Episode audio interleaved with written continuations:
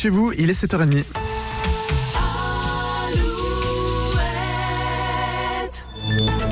Alouette, les infos. Le point sur l'actu, Denis Lebars, bonjour. Bonjour Nico, bonjour à tous. On commence avec une polémique autour d'une doudoune au Conseil régional des Pays de la Loire. Une veste matelassée que la région a fait fabriquer notamment pour les élus avec un logo Région Pays de la Loire. Christophe Clergeau, un élu de l'opposition, déplore le fait que ces doudounes ont été fabriquées au Bangladesh alors que la présidente de la région prône une réindustrialisation de la France et de la région.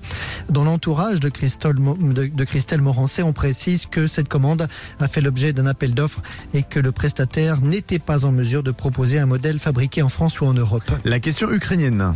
Les États-Unis n'enverront pas de soldats combattre en Ukraine. Réaction de Joe Biden après la déclaration d'Emmanuel Macron. Déclaration perçue comme un bon signe par Kiev.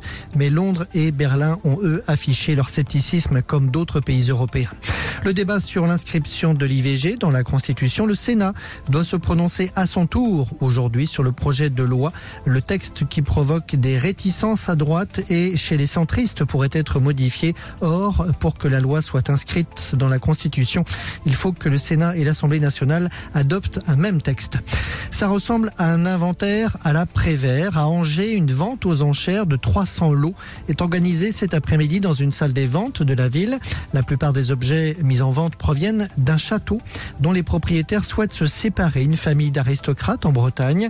Nous y reviendrons dans notre prochain rendez-vous d'infos à 8h. La page de sport. Avec le football, l'équipe de France féminine en finale de la Ligue des Nations ce soir. Première finale d'une grande compétition pour les Françaises qui affrontent l'Espagne. Le match se joue justement en Espagne à Séville. Le tour du monde à la voile en solitaire en trimaran ultime. Thomas Coville sera donc sauf incident le deuxième de la course.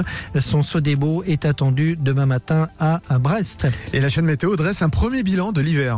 N'est pas vraiment une surprise. Les mois de décembre, janvier, février présentent un déficit d'ensoleillement de 10% par rapport à la moyenne de ces 30 dernières années. C'est le bilan donc de la chaîne météo qui évoque par ailleurs une hausse des températures moyennes, ce qui n'est pas une surprise non plus. Une fois de plus, les thermomètres afficheront des températures maxi supérieures au normal de saison, autour de 12-13 degrés cet après-midi. Pour l'instant, en revanche, on est dans la norme. Il fait frais et même froid sur une bonne moitié ouest-est de la Vendée et sur le Maine-et-Loire. Bonne journée sur Alouette. Le matin Alouette. 6h, 10h.